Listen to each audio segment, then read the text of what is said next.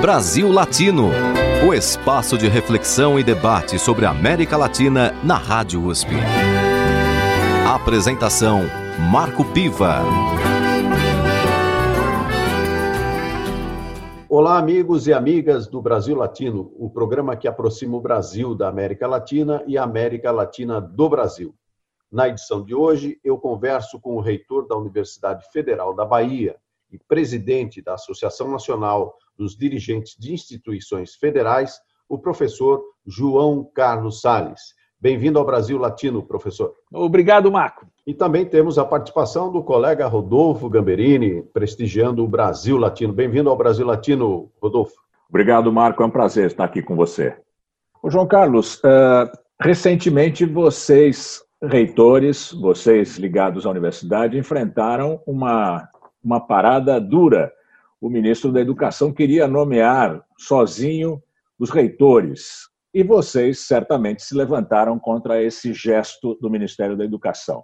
Por quê? Uma questão fundamental. A vida da universidade depende da sua autonomia, né? do modo especial como ela organiza ensino, pesquisa, extensão, mas também gestão. Né? O gestor deve representar esse projeto, deve estar ligado à sua comunidade, deve, em certa medida, ter um vínculo essencial com os projetos de longa duração da instituição é natural que desejemos que, então, o, o dirigente seja escolhido, passe a ser alguém conhecido e escolhido pela comunidade.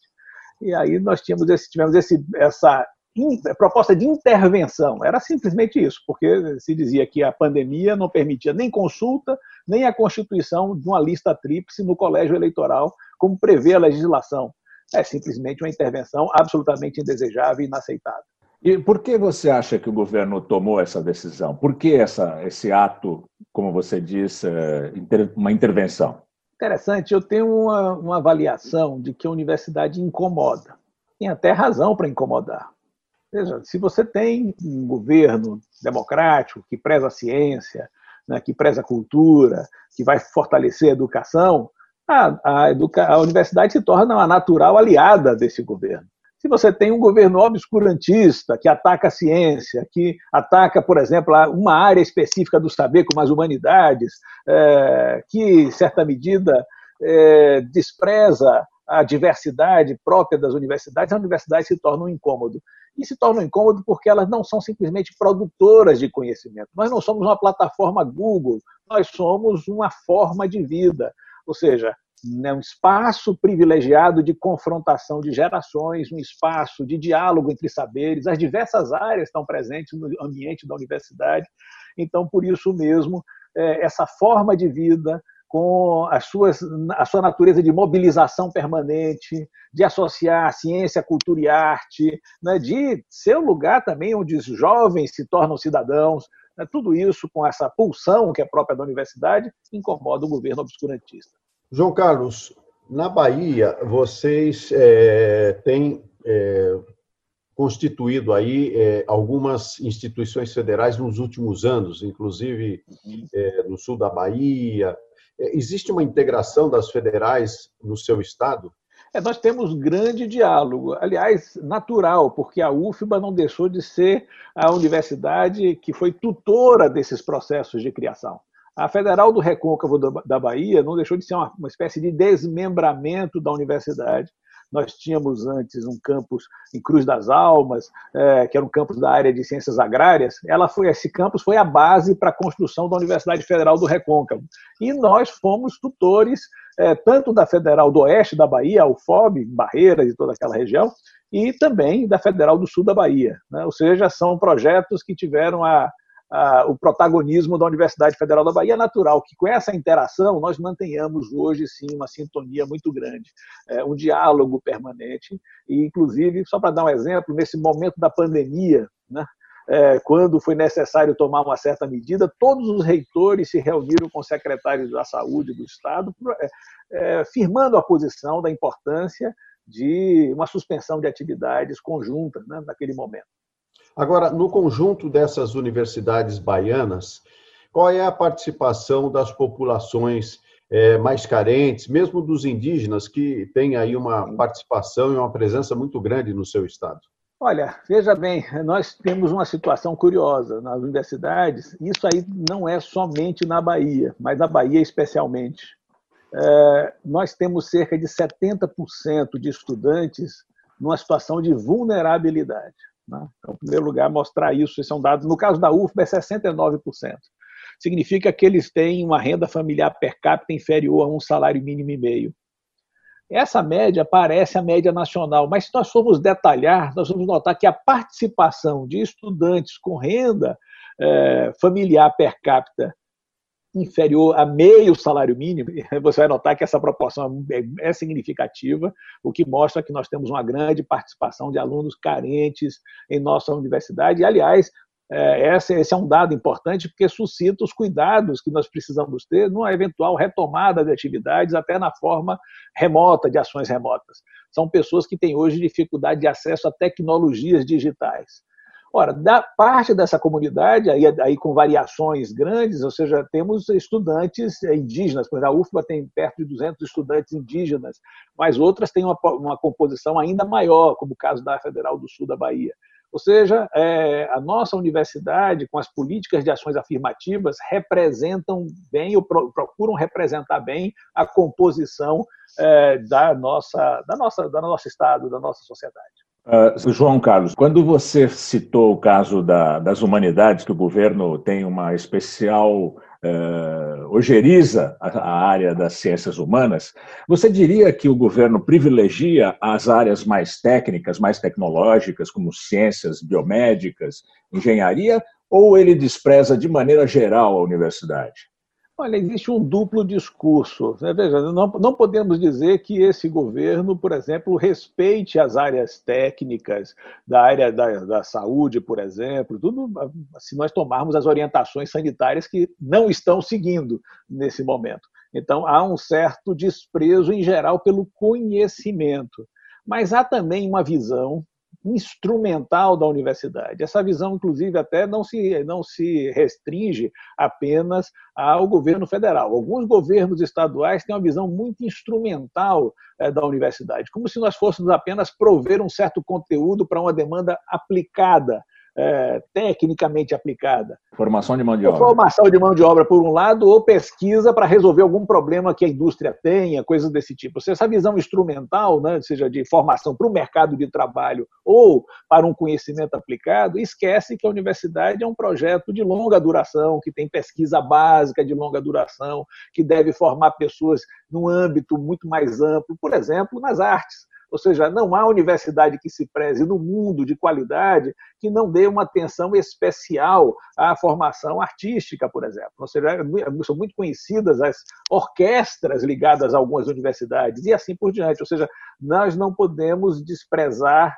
esse lado mais amplo da universidade como lugar de cultura, né? É, mas há uma visão estreita, quando não inquinada é, ideologicamente na leitura do que é a universidade. Reitor, o ensino público e gratuito é, é, uma tradição no Brasil e, nos últimos anos, talvez nas últimas décadas, houve um crescimento da inserção de jovens na universidade. Esse índice estava muito baixo e depois ele foi crescendo, principalmente com algumas políticas públicas, do tipo FIES e do ProUni, no caso, inclusive, para o que proporcionou o crescimento de instituições privadas de ensino superior. Como é que o senhor vê atualmente essas políticas públicas?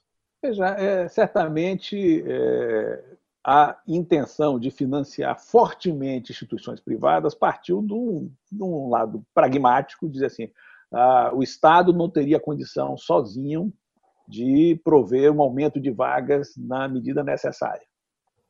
Agora nós temos que ver com uma certa cautela esse lado, né? porque a universidade pública ela é uma universidade é, que não é de professores horistas. Há universidades privadas de qualidade, sim.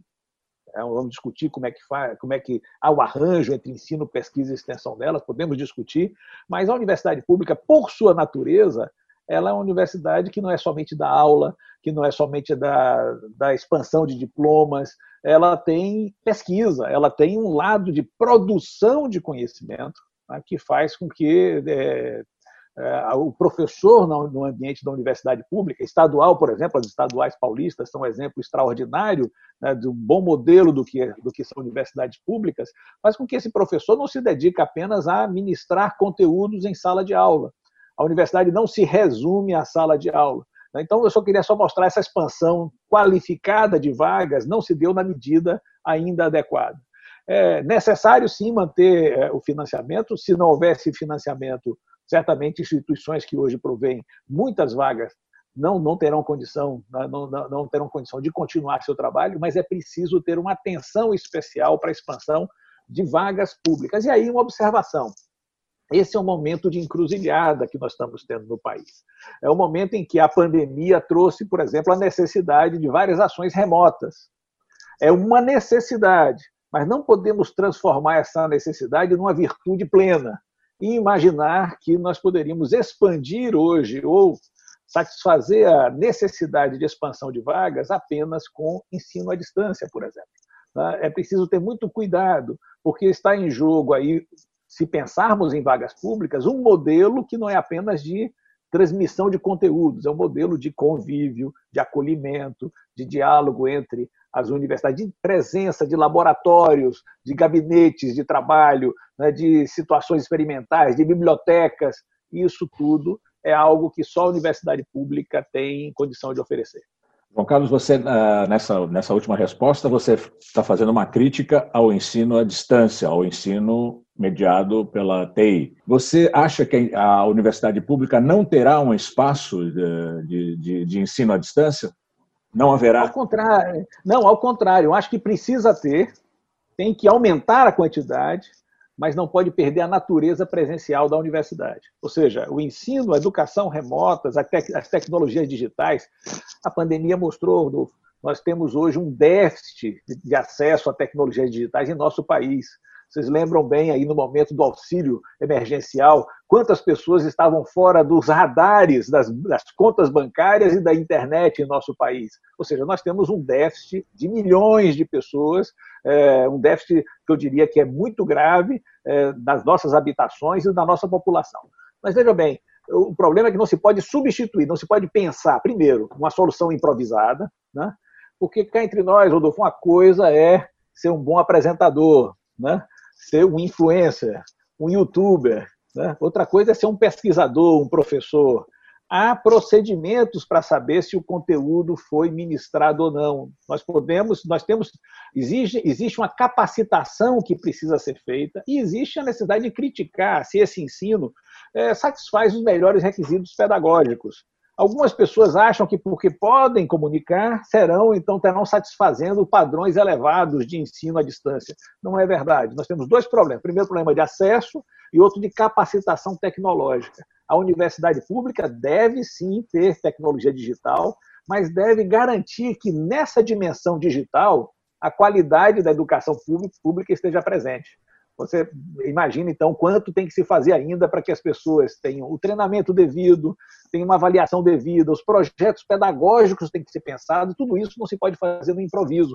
Não se pode dizer de uma hora para outra, é, nós não temos a sala de aula e vamos agora fazer tudo no computador. Ora, o computador não é uma escola, né? então tem uma série de procedimentos que são necessários à vida na escola, alguns estão suspensos agora, mas não podem ser abandonados no horizonte dessa transformação. Talvez algumas pessoas falam em realidades híbridas, né? uma mistura de presencial e um aprofundamento do digital. Tudo isso pode ser necessário, mas não se pode perder a medida da qualidade da educação pública, que tem não é só aula, envolve também pesquisa e envolve extensão. Eu queria ficar ainda no, no assunto da universidade privada ou das instituições privadas de ensino, porque nem todas são universidades, né? algumas são centros universitários, algumas são faculdades isoladas. É um setor que teve um crescimento por conta das políticas públicas, mas nos últimos anos, até por conta do, da diminuição do investimento nessas políticas públicas, tipo FIES, é, o, o, a demanda é, ficou bastante mais restrita, principalmente porque supõe-se que os alunos é, que frequentam essas universidades, é, primeiro, que não conseguiram ingressar numa universidade pública, segundo, é, que possuem é, recursos mais limitados. Nesse sentido, como é que o senhor vê a possibilidade de convivência entre ah, o ensino superior privado o ensino superior público, considerando a necessidade ainda de mais inclusão de jovens no ensino superior? É, digamos assim, é um, é um grande debate a ser feito, ou seja, realmente não se pode dispensar o aporte dado pelas pelas instituições privadas é preciso discernir no interior das instituições privadas aquelas que têm, por exemplo, projetos é, que envolvem pesquisa, que têm relações de extensão. Isso existe, as confessionais, por exemplo, as universidades comunitárias, algumas têm é, relação muito mais sólida e muito mais, é, digamos assim, afeita ao espírito universitário no sentido mais rigoroso. O cuidado que nós temos que ter, veja bem, é com certa falta de regulação da qualidade existe, às vezes, uma flexibilização em nome da, da expansão, em nome do atendimento a vastas populações, uma certa flexibilização de padrões que precisam ser regulados. Eu, eu, fiquei um pouco espantado, vocês talvez tenham visto, uma propaganda feita por associações representativas de instituições privadas que dizia o seguinte: nossos professores estão todos capacitados. Todos os professores nossos estão capacitados para aulas online. Então, nas 6 milhões de vagas pelas quais somos responsáveis poderão continuar pura e simplesmente. Isso me parece uma diminuição do padrão de qualidade que se espera da educação superior. E os registros, vocês têm muitos, né, é, de resistência, da precarização do trabalho do docente ou da insuficiência do trabalho do docente. Eu acho que nós temos hoje que nos voltar instituições públicas, instituições privadas, seriamente para a questão do que é que está sendo ofertado para nossas populações. Certamente, as tecnologias digitais não, não podem ser abandonadas. Ninguém vai voltar à máquina de datilografia e deixar, deixando de lado o seu computador. Ninguém vai deixar de incorporar novas plataformas digitais pura e simplesmente. Mas é bom lembrar aquilo que diferencia um texto de qualidade de um texto que não tem qualidade. E um texto que não tem qualidade é, não vai melhorar se a sua formatação for mais é, bonita, mais aprazível. É, pode até significar isso uma simplificação de conteúdos. Ou seja, o trabalho, a, formação superior é uma formação que exige trabalho, não, não apenas simplificação, não apenas facilidade. Existe uma construção de padrões de qualidade elevada. Eu apenas diria que nós temos hoje um grande desafio que as próprias universidades é, públicas têm que enfrentar. E que desafio é esse? Qualidade, sempre. E a qualidade pode nos levar a criticar também as práticas presenciais. Muitas pessoas preferem relações digitais porque encontraram também aulas presenciais ou chatas simplesmente, ou sem nenhuma aptidão é, de, de convencimento, sem, sem, a devida, sem a devida tranquilidade, e às vezes até como um espaço, a sala de aula, como um espaço é, agressivo, um espaço hostil. É, tudo isso fazia com que as pessoas dissessem: eu não quero atividade presencial, esse professor é autoritário, esse professor repete apenas seu conteúdo toda, toda vez, não tem pesquisa nenhuma ali. Tudo isso são críticas que nós podemos fazer ao mal presencial. O problema é que o mal presencial pode se tornar um pior digital. Professor, é, todos nós conhecemos uma distorção na estrutura do ensino brasileiro em que os ricos faz com que os ricos estudem na escola particular nos primeiros anos da sua formação escolar e cheguem à ah. universidade pública. E os pobres estudam na escola pública de menor qualidade e cheguem a outro tipo de universidade com não tanta qualidade, com menos qualidade. Ah, isso fez com que surgissem movimentos ou pessoas dizendo que a universidade, pelo menos, deveria ser paga por aquele. A universidade pública deveria ser paga, pelo menos, por aqueles que podem pagá-la. Qual é a sua posição? O que o senhor pensa dessa ideia?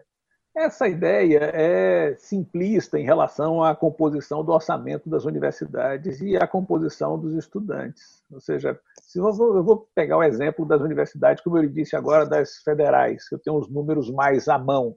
É, 70% dos nossos estudantes estão na linha de vulnerabilidade. Aqueles que não estão na linha. O que, é que nós estamos chamando de linha de vulnerabilidade uhum. social? É renda per capita de até um salário mínimo e meio. 70% da composição dos estudantes. Que é muito baixo, né? É, ou seja, uma, é, veja só, é um número elevado a composição dos estudantes que não tem simplesmente condição de pagar isso. Quem poderia pagar? Os outros 30%? Não, não é verdade. Esses outros 30% tem alguns que teriam dificuldade de pagar. Né? Somente uns 10% teria condições de arcar com uh, um pagamento substantivo nós não podemos imaginar que essas pessoas vão estar dispostas a fazer isso, simplesmente abandonarão a universidade, porque se tornará algo absurdo. Ou seja, é inexequível imaginar que 10% da população de estudantes vai sustentar o orçamento da universidade.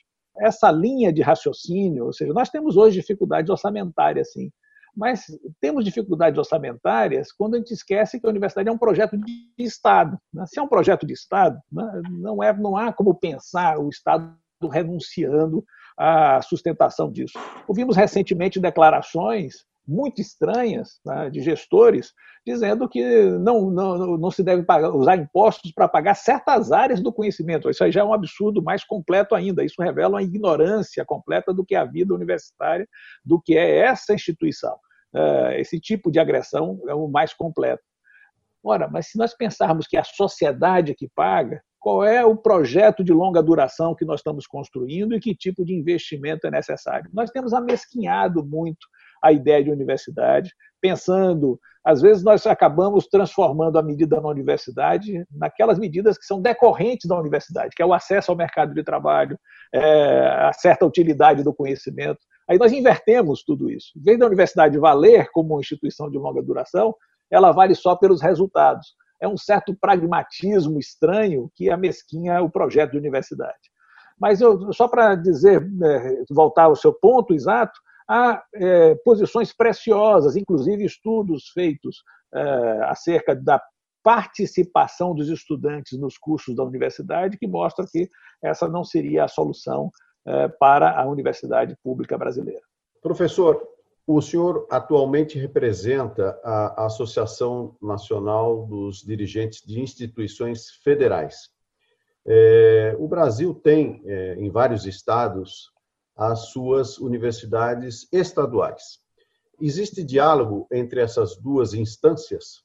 Ah, sem dúvida alguma. Veja, é, aqui mesmo na, na Bahia, posso destacar a relação estrita né, estreita entre a universidade, as universidades federais e as universidades estaduais, até porque juntas elas né, criam uma malha que acompanha todo o, o, o, Estado. Eu acho que essa relação é forte, por exemplo, também no Estado de São Paulo, só para dar um exemplo, né, com um destaque extraordinário que as estaduais têm, que são até um modelo fundamental é, para muita, muita, aquilo que nós chamamos de universidade pública enquanto um lugar de excelência. Então, certamente, essa interação é bem fazeja. Aí começam a haver as desigualdades. Vejam bem, as universidades que são federais também dependem de realidades estaduais no que se, no que se refere ao fomento. Então, por exemplo, ah, uma coisa é você ter uma FAPESP, né, sendo capaz de financiar grandes projetos, projetos temáticos, projetos com grandes aportes de recursos. Isso faz com que ah, até mesmo a interação entre as universidades estaduais e federais eh, se fortaleça em torno de pesquisas concretas, de trabalhos a serem desenvolvidos. Quando temos no Estado fundações que não têm o mesmo fôlego, essa, essa, essa interação diminui. Ou seja, é muito importante ter ah, órgãos de governo, órgãos de fomento capazes de é, relacionar intimamente as universidades por aquilo que elas fazem de melhor, trabalho de produção de conhecimento. Professor, o senhor, como é, presidente da Associação dos Dirigentes de Instituições Federais e também como reitor da Universidade Federal da Bahia, uma das mais importantes, já esteve com o ministro Weintraub. Como é que foi essa, esse encontro? Como é que se dá o diálogo com, com o Ministério da Educação? Nós já tivemos reuniões, claro, na condição de presidente da Andifes, e vejo dizer, a Andifes é, reúne reitores, nós somos servidores públicos. Como servidores públicos, nós temos a obrigação da cordialidade, de representação dos interesses de nossas instituições. Não deixaremos nunca de apresentar com a firmeza e a serenidade devida as nossas posições, com muita tranquilidade. Então, certamente faremos isso. É, Já e, fizeram? Evidentemente, Sim, claro, sempre já tivemos, eu já tive algumas reuniões, e essas reuniões sempre não deixamos jamais de colocar com muita serenidade nossas posições e nossas divergências, certamente.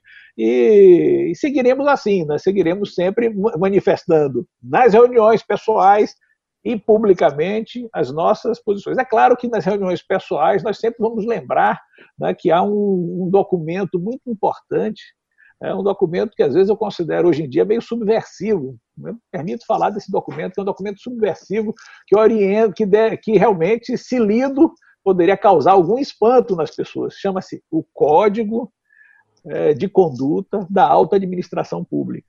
É um documento publicado pela Casa Civil, né, e é um documento que tem legislação própria brasileira, que lembra que o servidor tem o dever do decoro, da cordialidade, é, de amparar suas decisões na ciência. Todos eles. Todos eles, todos eles, sobretudo da alta administração. Quanto maior mais elevado cargo, maior obrigação de prezar pelo zelo, pelo respeito ao outro servidor público. Isso é fundamental. Por isso que eu considero esse documento hoje em dia um documento relativamente subversivo. É, nós temos na América Latina a participação muito forte é, de universidades que têm aí história, ou seja, as primeiras universidades do nosso continente é, foram instaladas já na, no século XVI e nós aqui é, viemos a ter a nossa primeira universidade muito tempo depois, muitos séculos depois. É, e, por outro lado, temos é, nessas universidades públicas de outros países latino-americanos um forte investimento em educação. Tanto é que a gente costuma dizer que outros povos latino-americanos são até mais politizados que o, que o brasileiro, justamente por conta dessa visão é, da importância da educação. Como é que o senhor faria uma comparação entre o que acontece no Brasil e os demais países latino-americanos, especialmente nesse momento político que é marcado no mundo por uma forte divisão? É interessante é, essa sua reflexão, muito importante, porque me leva a pensar né, é, numa singularidade do nosso país, que é nós termos um sistema de pós-graduação muito forte esse sistema de pós-graduação muito forte criou uma espécie de, é, de estrutura, né, de superestrutura de, bem avaliada, e de tal sorte que nós percebemos que o corpo da universidade, onde se faz pesquisa, né, até se distingue do, do geral da educação básica. O que eu percebo, né, por comparação, é que nesses países, vou dar um exemplo, por exemplo, na Argentina, no Uruguai, é, há uma, há menos, há uma menor solução de continuidade né, entre esses níveis. Então, há uma preparação mais forte e consistente na educação pública é, na, nesses outros países, de tal maneira que o aluno chega com um nível de cultura mais elevado na, na universidade. Nós temos que fazer um trabalho de recuperação de laços culturais mais fortes, é a minha impressão o que se consolida depois numa pós-graduação extremamente robusta. Então, não deixa de ser curioso, né, na minha experiência de, de, de, correr alguns países, que eu me dirigia a alunos de graduação né, nessas universidades, ministrando um curso, por exemplo, e percebia como se estivesse aqui num curso de pós-graduação. Né? Ou seja, a formação média, o acesso à cultura, fazia tornava esse estudante um estudante diferenciado. Isso deve, deve ter como, como resultado natural essa mobilização política maior. É, porque uma das coisas que às vezes querem limitar na universidade é a capacidade de mobilização, mas aí eu diria que a universidade tem um papel estratégico de proteger, de proteger as instituições públicas é, do obscurantismo, por exemplo, elas reagem nesse sentido, de proteger é, os atentados à democracia, elas reagem nesse sentido, de proteger os ataques, a, a universidade dos ataques que pode sofrer no seu orçamento, é, eles se mobilizam nesse sentido. E isso, às vezes, com muita força fora do Brasil. Mas não podemos esquecer que no Brasil também temos uma tradição de mobilização muito forte. Os nossos estudantes são muito ativos, destacar a presença na história pública brasileira da União Nacional dos Estudantes, por exemplo, que é um exemplo de mobilização frequente e tem sido muito importante nesse momento tão difícil que o Brasil atravessa. Encerramos este primeiro bloco do Brasil Latino de hoje. Eu entrevisto João Carlos Sales, reitor da Universidade Federal da Bahia, e presidente da Associação Nacional dos Dirigentes de Instituições Federais. Também temos a participação do nosso colega jornalista Rodolfo Gamberini. Você está ouvindo Brasil Latino, o espaço de reflexão e debate sobre a América Latina na Rádio USP. A apresentação Marco Piva.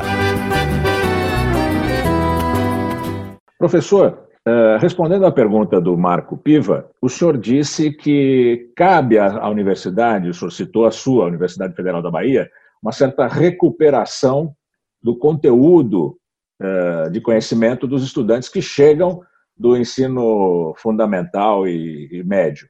Por que isso acontece? Existem correntes de pensamento que acham que, a, o Brasil deve investir maciçamente no ensino uh, fundamental e médio e menos no, no ensino universitário. O senhor concorda com essa ideia?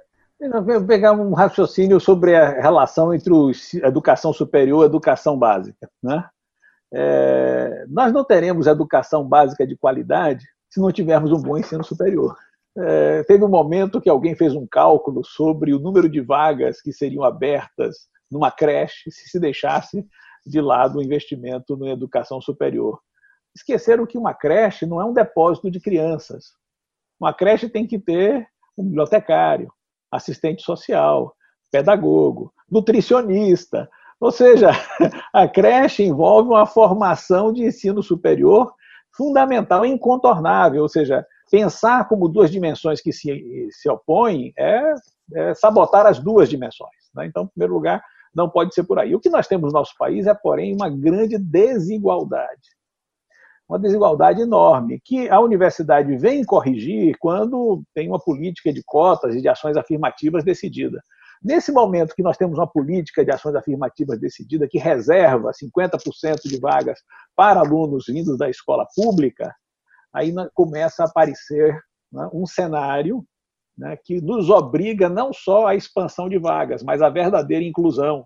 A verdadeira inclusão envolve acolhimento, lutar para que as pessoas tenham igualdade de direitos nesse processo, mas não é uma igualdade nominal, é uma igualdade real. Então, às vezes, nós temos que fazer tarefas de cultura né, que não foram cumpridas pela educação familiar e nem pela escola pública. Então, por exemplo, muitos alunos chegam sem ter visitado sequer um museu na vida, sem conhecer uma peça mais refinada. Ou seja, nós temos a tarefa né, de prover esses meios.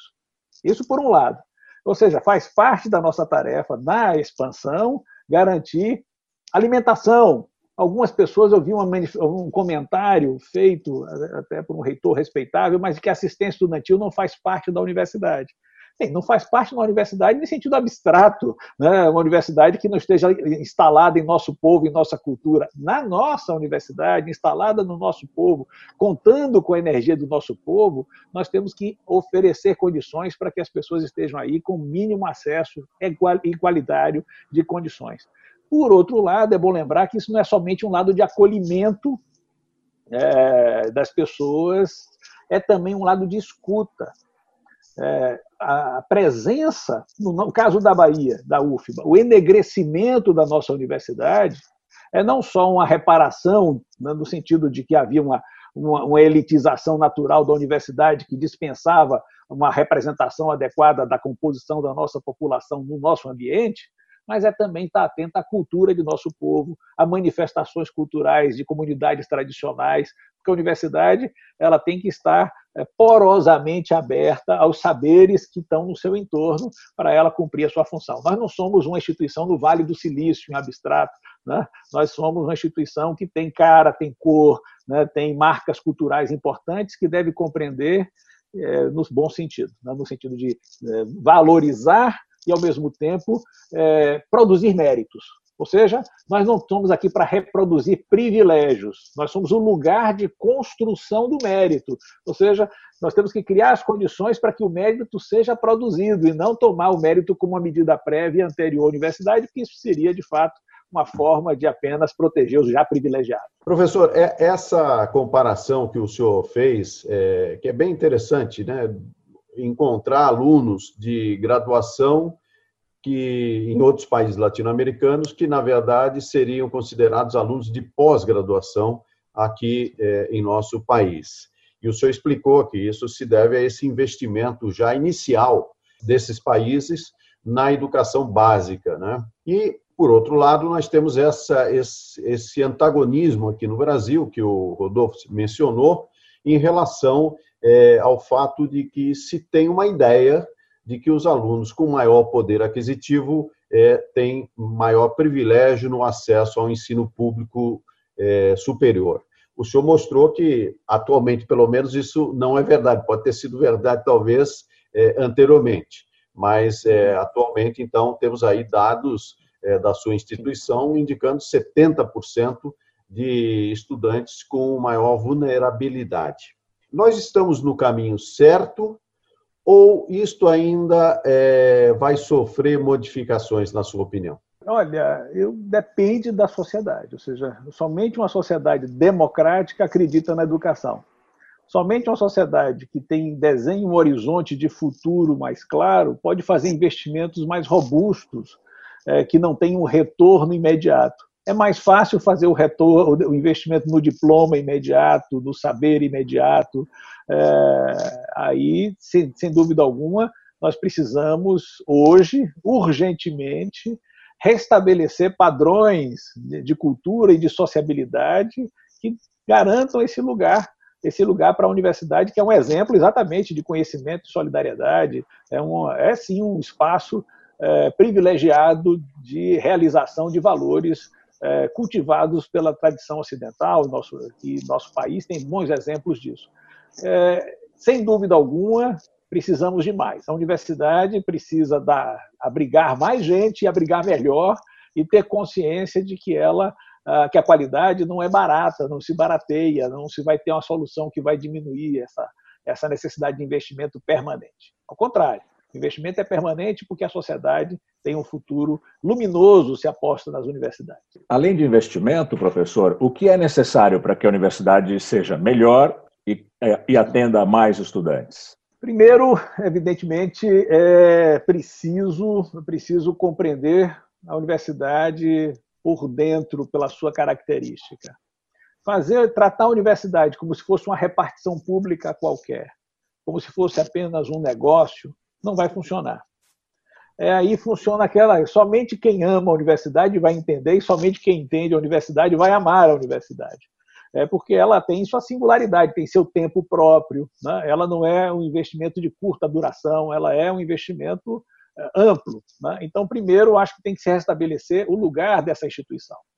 Aceitar que essa instituição não é uma instituição que se acomoda, ela não é subordinada nem a partidos, nem a governos, nem ao mercado. Né? Ela tem uma dinâmica própria. Se nós conseguirmos fazer isso, nós podemos expandir essa universidade da forma é, que o tempo solicita da maneira adequada. Às vezes, projetos de mera expansão não são suficientes. Pode ser um equívoco. Apenas a expansão de vagas não é suficiente. Apenas a, a nisso, nisso aí, posso dizer até que as universidades privadas são mais bem-sucedidas, porque elas sim são responsáveis por 80% das vagas da educação superior hoje. Então, é, notem, notem muito bem a diferença nessa proporção. Né? Então, na verdade, não é a tarefa da educação pública competir com as universidades privadas. Elas são modelo, elas são critério, né? e não se mede pela quantidade. Professor, a Universidade de São Paulo foi fundada na década de 30 e financiada única e exclusivamente pela elite cafeeira, a elite é, endinheirada de São Paulo, uma elite que percebeu a necessidade de uma universidade plural, uma universidade aberta, trouxe professores da Europa, uma universidade que fosse um centro de discussão de ideias e de saberes. O senhor vê no Brasil hoje, neste momento histórico que estamos vivendo, é, uma situação possível como é, que seja possível uma situação como essa na década de 30?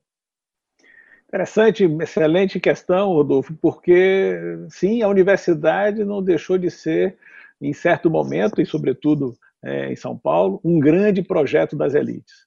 Ou seja, elas, ela estava imantada com uma certa aura, e eu percebi que isso mudou de maneira radical. Eu percebi por uma história muito pessoal. Eu fui visitar um grande jornal da Bahia, no começo da minha gestão, lá por volta de 2015, né? E aí o editor me perguntou: e aí, reitor, e o seu filho vai estudar no exterior em que país? Vai fazer graduação aonde? E eu disse: na Universidade Federal da Bahia. Ele ficou um pouco surpreso e eu percebi que a pergunta tinha o seguinte fundo: qual é o fundo da pergunta? Eu, supostamente, um reitor deveria ser, supostamente, um membro da elite, e, evidentemente, eu, como ele, não deveria estar apostando mais na universidade né, brasileira pública. Eu percebi que quebrou a aura, a aura da universidade trincou muito. Alguns podem dizer, trincou essa aura porque houve essa expansão, houve esse acesso. É, eu acho que não é tão simples assim. Não acho que a reação a reação da, das elites se deva simplesmente a uma hostilidade pelo fato de que ela se ampliou. É uma parte, talvez, mas eu acho que tem a ver com um projeto de sociedade, de Estado que deixou, que é, deixou de lado a universidade. É preciso recompor essa aura. Eu acho que a tarefa hoje dos gestores, de quem defende a universidade, é recompor essa aura. E parte dessa recomposição, talvez essencial, é, se deva a reenergizar, digamos assim, a utilizar a energia de nosso povo, garantindo que não há hostilidade, não há, não há incompatibilidade entre a excelência acadêmica, por um lado, e o compromisso social da universidade, entre realizar a pesquisa mais fina e ter a participação mais representativa de nosso povo. Ou seja, nós podemos combater o déficit de representação, que é o déficit da nossa associação aos grandes valores da cultura, e o déficit de representatividade, que é a composição de nosso povo no interior das instituições, eles, esses dois déficits podem ser superados conjuntamente. E fechamos esse nosso segundo bloco com a entrevista do professor João Carlos Sales, reitor da Universidade Federal da Bahia e presidente da Associação Nacional dos Dirigentes das Instituições Federais. Tivemos também nessa edição a participação do nosso colega jornalista Rodolfo Gamberini. Obrigado pela sua participação, Rodolfo. Obrigado você, Marco, pelo convite. É sempre um prazer e sempre um aprendizado importante conversar com gente da universidade. Muito obrigado. Professor João Carlos, suas considerações finais aos ouvintes do Brasil Latino da Rádio USP. Ô Marco, obrigado por essa oportunidade de poder falar um pouco sobre a universidade, que é esse lugar de conhecimento e solidariedade que tem sido tão atacada nos dias de hoje. Abraço forte. Já já voltamos. Você está ouvindo Brasil Latino, o espaço de reflexão e debate sobre a América Latina na Rádio USP. A apresentação Marco Piva. E chegamos ao terceiro e último bloco do Brasil Latino. Este é o nosso momento musical. E agora convido vocês a ouvir Sal da Terra com Beto Guedes. Brasil Latino.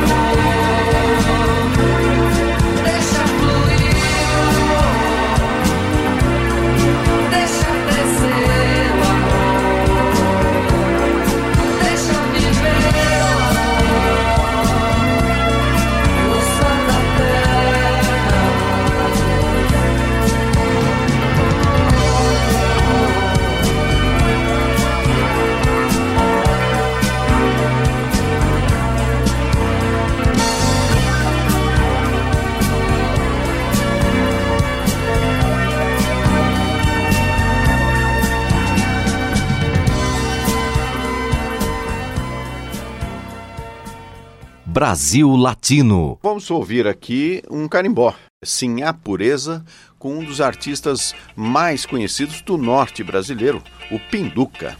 Vou ensinar, sim a pureza, a dançar o meu sirimbó. Sirimbó que remexe, mexe, sirimbó da minha vovó. Vai dançando, sim a pureza, rebolando pode requebrar. Carimbó, sirimbó é gostoso, é gostoso em Belém do Pará.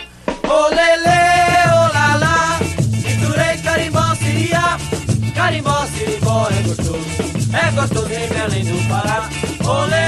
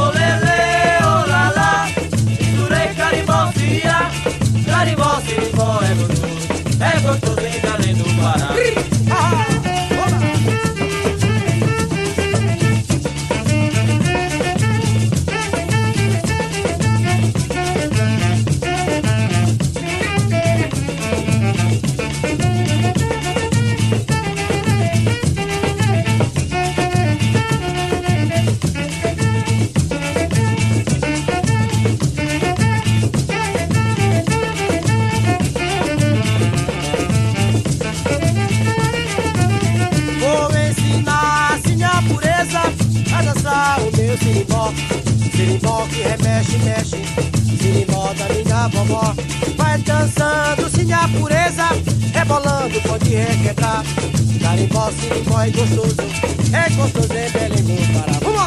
Olele, olala, misturei carimbó, siria, carimbó, sirimbó é gostoso, é gostoso em Belém do Pará. Olele, olala, misturei carimbó, siria, carimbó, sirimbó é gostoso, é gostoso em Belém do Pará. Olele,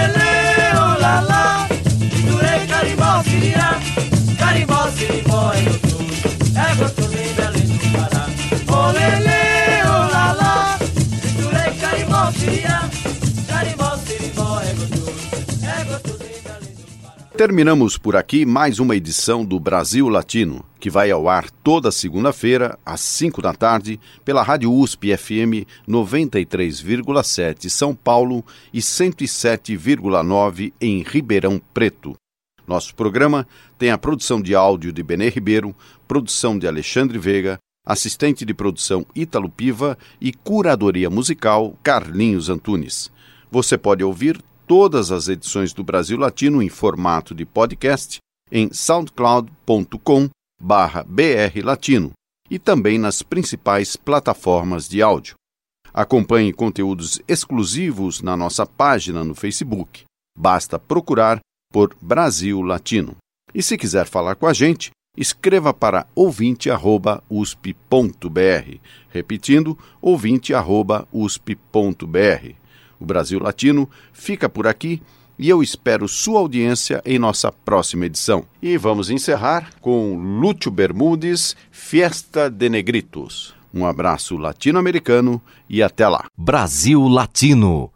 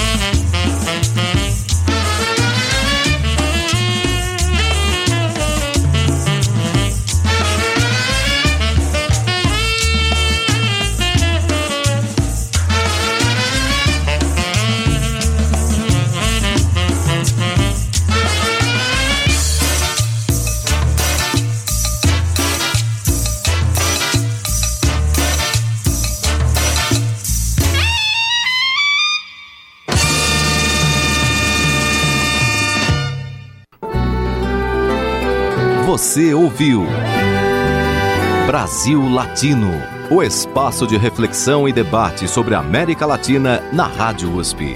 Apresentação Marco Piva.